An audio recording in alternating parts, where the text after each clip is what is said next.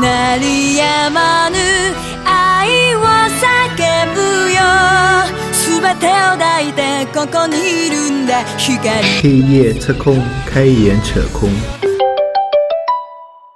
今天我们请来的嘉宾是那个 丁香医生的产品经理吧？应该是、呃对对，可以要不你自我介绍一下？呃，好吧，那我自我介绍一下。嗯呃，我现在在丁香园负责产品和一些运营的工作。呃，然后丁香园其实分成很多呃产品线，嗯包括 Web 的和 App 端的，就是客户端的嗯这个产品。那很多我都有所涉猎吧。嗯今天也很荣幸能参加这个这个节目的录制。没有什么人。我们节目我们节目其实都很随意的，就讲话就随便讲好。好好对对对，不用太客气。呃，简单问一个问题啊，就是每个人来我们节目，我们都会问的一个问题，就常规性的，就是你怎么看产品经理这个职位？哦，我我那天看到你给我发的那个那个，嗯、就是比较常见的几个问题。对，呃，第一个问题就是这个怎么看产品经理？对对我觉得这个问题有有点太大了，是的，我我都我都不太好回答，我感觉。嗯呃，因为其实呃，不同的产品的产品经理可能会不太一样吧。对，呃，不同公司的产品经理，然后不同产品的产品经理，然后以及不同团队里面的产品经理都有所区别。我觉得嗯可能对于产品经理来说啊、很多时候他要呃既肩负起这个产品本身的一些呃目标和规划，同时嗯也要在团队里面去呃上下左右的游走，嗯呃保证整个团队的效率。嗯嗯，所以我觉得，呃，很难去定义一个好的产品经理或者是一个合格的产品经理需要具备哪些嗯呃素质或者嗯特质。嗯，但的大的来说，我觉得产品经理更多的是要对外对产品负责，对内对团队负责这样子。啊，对，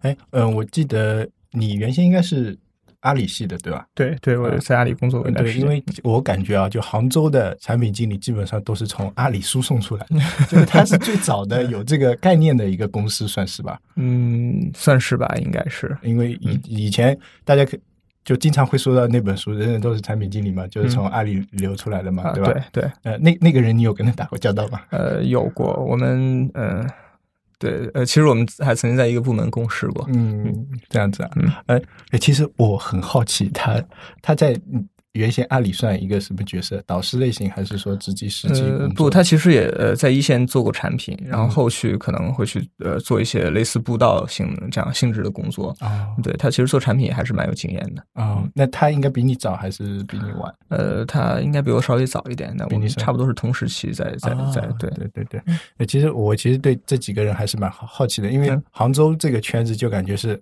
阿里的大本营嘛，对吧？BAT 里面阿里的大本营嘛，就感觉是他们往外输送这种产品经理就好一点的，或者说有经验一点的，嗯然后往外输送一些经验，嗯，以及一些教训。那确实，呃，他们的经验教训也是比较有参考意义的，对吧？你嗯可能别的小公司，要么别人看不上，或者说要么负责的东西不是太多，对吧？然后就没有参考意义。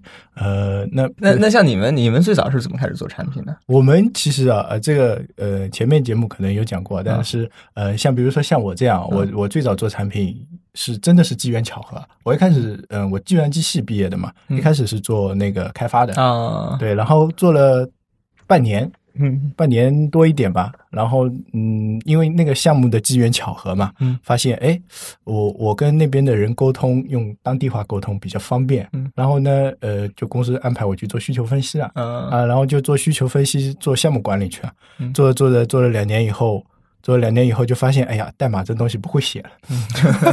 就感觉已经还给老师了，就有嗯。有一种生疏感。然后因为两年以后你你跳槽或者换工作，我那时候还是想做呃技术的，嗯。我说我要去做技术，但是面试了几家公司全部碰壁，嗯。因为他你说经验两年完全没有积累开发的经验嘛，嗯。对吧？啊，反而是积累了一些需求的经验，嗯。然后那没办法，后来又找了一份做需求分析的一个一个工作，嗯，然后就走上后来就变成产品经理，对对，所以你这算是沦为一个产品经理，对沦为一个产品，对，哎对，现在很多人立志成为产品经理，我觉得不知道这种现象是怎么起来的，我好奇怪。嗯我也不知道，就是产品经理好像也就是在大概三五年之前开始特别的流行，啊，对，然后那个时候开始有有很多刚毕业的学生也想去做产品经理，对啊，有可能是因为抬头好听，我不知道。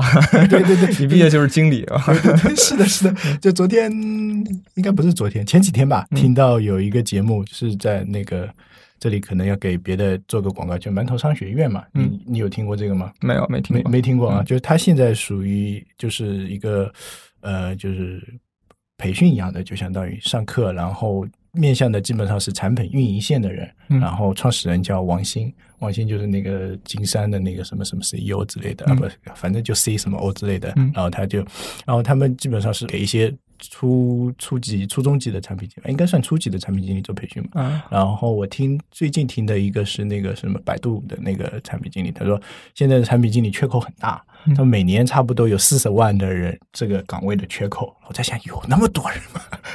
对，其实产品经理的岗位，因为产品经理这个呃职业说出来，它没有一个特别清楚的定位或者嗯定义，嗯，所以它的门槛就会显得非常的低。对对对，呃，可能可能随便，基本上逻辑是通顺的，然后有一些呃对互联网的常识都可以做产品经理。但其实这样会导致这个行业里面鱼龙混杂，什么样的呃级别的人都有。是的，而在这种情况下，呃，就会发现有一个特别明显的现象，呃，一方面是企业到处在找产品经理，嗯一方面是有大量的产品经理找不到好的工作。呃，对对对对，是的，我还看过那篇有前几天看过有一篇文章，为什么说他说为什么现在产品经理这么缺，好的产品经理那么少？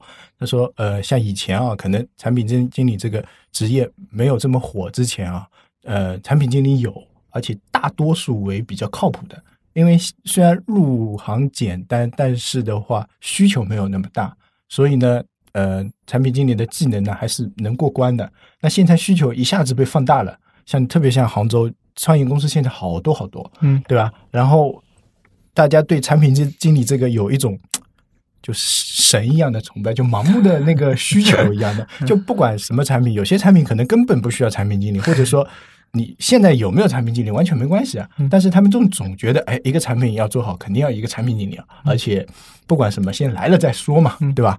然后它就造成了一种，就刚你说的鱼龙混杂，就是很多企业或者说很多公司，他碰到的就是找来一些不怎么靠谱的产品经理，嗯，或者说不适合他的产品经理，嗯因为不一定每个产品经理都适合这款产品的。嗯然后他找来了以后，发现哎，这产品经理不靠谱啊，然后呢，导致呢这个 这个市场呢 就非常的混乱。嗯然后他说在。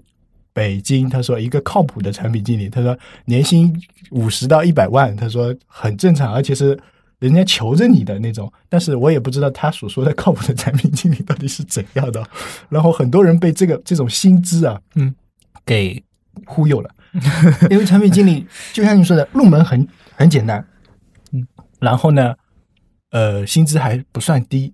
呃，就像刚才那个百度那个人说，他说他他说现在的产品经理基本上的月薪都在一万以上，然后好一点的公司都发十四 k、十五 k，呃，十五十五十五个六十五六月的那个薪资，那入门很低啊，你也不你又不用懂技术，对吧？你其实也不用懂别的东西，就那个说的，人人都是产品经理，你只要会给产品挑刺儿，然后呃随便画两个原型，就基本上上手了。我觉得这个可能是导致这个产品经理现在有点泛滥的这种感觉。对对对，我觉得这其实是一个陷阱。嗯嗯，这会，嗯，我觉得是会害掉很多刚刚入门的人，因为嗯毕竟，呃，他没有不像呃做写程序那样，或者说做一些，比如做设计啊，或者做什么运维之类的，这种是有硬的技术门槛的。你是可以看到自己呃现在在什么水平，然后整个行业在什么水平，下一个阶段你应该去哪个地方，对对，你应该做什么努力。那在在产品经理这个这个感觉这个职位里面是没有这么清晰的一步一步的呃成长路径的，所以这会让很多人荒废时间。对对呃，就是啊，我好像诶也挣的也挺多的，然后呃做的也不能说特别差，然后这个产品好像也凑凑合着往前滚着发展，对对对，那那可能他就会没有意识到自己需要补充什么样的呃，不管是知识也好，或者说见识也好，嗯。还有一些一些涉猎一些其他岗位的一些基础知识，嗯。他可能就不会去在意，然后生活的也很也很滋润，或者呃，即使很辛苦的话，也是像你刚才说的，辛苦的不断的在画原型，也就是把自己已经会的技能不断的重复的用，嗯，然后或者说去学一些工具，因为学工具总是会让对会让你觉得很有很有意思，对然后也会让你有一种自己在成长的这种假象，嗯。呃，然后过个三五年之后，嗯，因为在在时间 在这三五年之间，你可能不会意识到，但是再过个三五年再回头看，嗯你会突然发现，哎，这个行业好像有变化。嗯那我的能力好像还跟三五年之前差不多，除了什么什么 Extra 或者说什么 Sketch 用的狂熟之外，没有什么特别的。甚至有些产品你这些都用不熟。啊、对，但其实工具怎么说呢？就是呃，工具我觉得也是一个也是一个陷阱，很多人会陷到工具里面。呃，很多人觉得学个 Extra 能画出原型来，带一些交互效果，嗯自己就可以入门产品经理了。但其实用工具只是非常非常小的一部分，甚至不用都可以。嗯，那理论上的产品经理入门应该是做到哪一步，或者怎么入门呢？呃呃，我我其实一直有一个观点，我觉得嗯，产品经理应该是呃，很多时候比较适合从其他岗位转换过来，就比如说呃，原来是开发，原来是设计师，甚至原来是销售、市场等等等等，就是他其实对整个的呃呃运营和产品的运营的模型啊。呃，或者整个公司怎么运营的模型啊，大概有一个了解之后，再来做产品经理，甚至原来是项目经理也可以。嗯呃，这是我自己的一个感受，因为我也是从其他呃行业变成一个产品经理，沦为一个产品经理。对，嗯、然后嗯，其实也有很多呃，可能没有什么其他岗位工作经验的人，直接成为产品经理，他们我觉得呃挑战和困难会大一些。嗯，那呃，因为我最近碰到一个一个实习生，嗯，呃，大学刚还没毕业吧，嗯然后他说他说，哎，产他问我，他说产品经理，他说他想入门，他原先专业啊跟产品经理完全没关的，嗯，学的是什么经济管理之类的，就跟软件跟理科一点关系都没有的。然后他说他想做产品经理，然后想入门嘛。然后我突然被他问到了，在想，哎，这东西怎么入门？这东西我难道我教你画原型，他工具也会，对吧？我教你教你干嘛呢？自己做产品，他说他原先在学校里也做过几款产品，嗯对吧？也也说也算有一个小团队，就自己学校里面的一些小团队自己做过。我在想，哎，可能你经验也有了呀，对吧？只是可能你的产品是没有面向市场的，或者说没有面向没有商业化的这种，对吧？压力可能会小一点。那面向商业化的东西呢，压力会更大一点，对吧？对然后，然后他就问我怎么入门，我就一下子就慌了，你知道吗？我就一般就是如果说像刚毕业的这些呃呃新新的同事，或者说这些产品行业里面的新人的话，呃，我觉得建议他们最好的入门方式还是直接丢到项目里头跟着做，嗯。然后去看看别人是怎么做的，然后看看过去的产品为什么发展成现在这样，然后优势是什么，劣势是什么。嗯。那最不济，如果说没有机会真的自己亲自去带一款产品，因为因为并不是所有的公司都愿意去给新人这样的机会，嗯，呃，那那你还有一个办法就是自己去随便做点什么。就这件事情可以简单到你就是去运营一个公众账号，微信的公众账号，嗯呃，或者简单到你就是去呃什么什么路边去去去卖点什么东西，嗯随便就是你把一个事情从头到尾把它梳理清楚，然后把它落地，并且做成功，达到你所期望的目标。嗯我觉得这些事情多去做一些，嗯，自然就会积累一些经验。那这些经验可能呃。我觉得对做产品经理来说是很好的。然后另一方面，即使不做产品经理，做任何事情，我觉得能把一件事情做成，这个能力是很重要的。哦，其实说白了就是要有历练，嗯，对，才会才能把这件事情做好。对尤其是对对产品经理这个对这个职对，位，或者你你不去做，你你就每天呃，可能去翻一些其他的 app 或者产品，去玩一玩别的产品，去提一些建议，我觉得都很好。嗯嗯我觉得我我是比较忌讳那种。呃，可能看了几篇文章，然后觉得自己要当产品经理，嗯然后他就立志做产品经理，但其实并没有什么付出，也没有去看过别人的产品，也没有系统的去学习过，或者没有自己去尝试做一些什么东西。哎，那你怎么看那些网上的这些培训啊，或者说呃这些教程啊之类的？呃，从我自己的经验和理解来看，我觉得产品经理不是可以被培养出来的，或者说可以被教出来的，更多的还是要靠自己不断的去修炼，嗯。啊、自己不断的去完善自己，然后发现自己的短板和缺陷，并且因为很多啊、不同的人在不同的产品岗位上需要的技能嗯。和素质可能是不同的，嗯。培训很难统一的去去去把这些人每一个短板都补起来，嗯。但是培训有一个好处是，很多时候会让人开眼界。啊，对，呃，对，知道这个行业里面别人是什么情况，然后别人做产品的逻辑是怎么样的，嗯。然后别人会怎么去权衡利弊，嗯。呃，怎么去取舍一些产品功能，嗯。然后另外也可以看到自己跟别人之间的差距，嗯。尤其是让那些呃很容易自己困在自己的一个一个小圈子里面，嗯。自以为在成长，但其实没有成长，就是我刚才说可能被被那些假象所蛊惑的产品经理，呃，让他们能看到别人的这种状态。啊，起码让他们有一种紧迫感吧。所以我觉得这培训不能说没有用，没有用，对。呃，但是有用呢，可能也不像想象的那么的有用。就是去参加参加三期培训，回来之后就成了一个多么牛的产品经理，很难。对对对，因为我自己在想啊，就以前没有做产品经理的时候，就感觉刚才说沦为产品经理嘛，完全是什么都不懂。嗯，那怎么做？呃，就 X 学也是从网上下个教程自己慢慢学，然后画个原型，画个原型，然后感觉哎。嗯，要时候那时候有怎么什么培训一下，或者说那个一下，应该是提高会比较快嘛，至少能快速入门啊。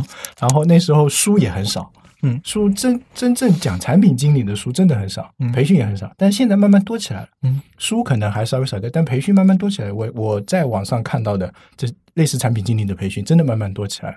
然后，就我对这种的理解就是，像你说的，去开眼界。嗯然后我有一点比较反感的一些就是。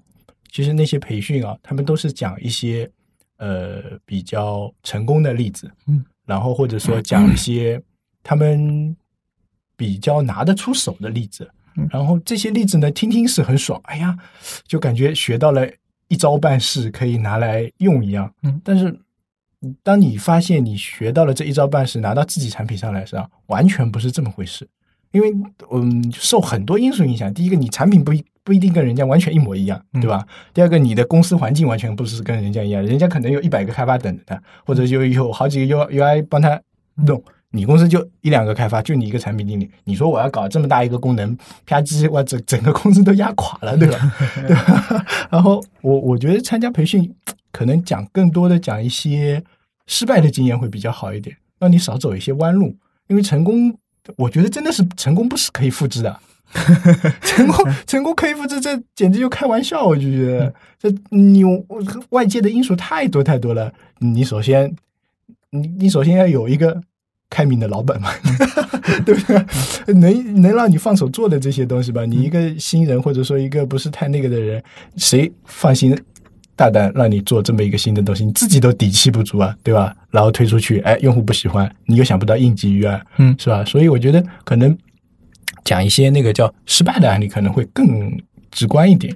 哎，我个人感觉，对这，我觉得这可能也取决于呃讲者和听者双方的状态吧。嗯嗯嗯，可能有时候就成功的案例里面会有一些呃，我觉得成功和失败可能都是都是一些经历，并且很多时候在分析成功和失败的时候，会有一个呃所谓的归因谬误，就是。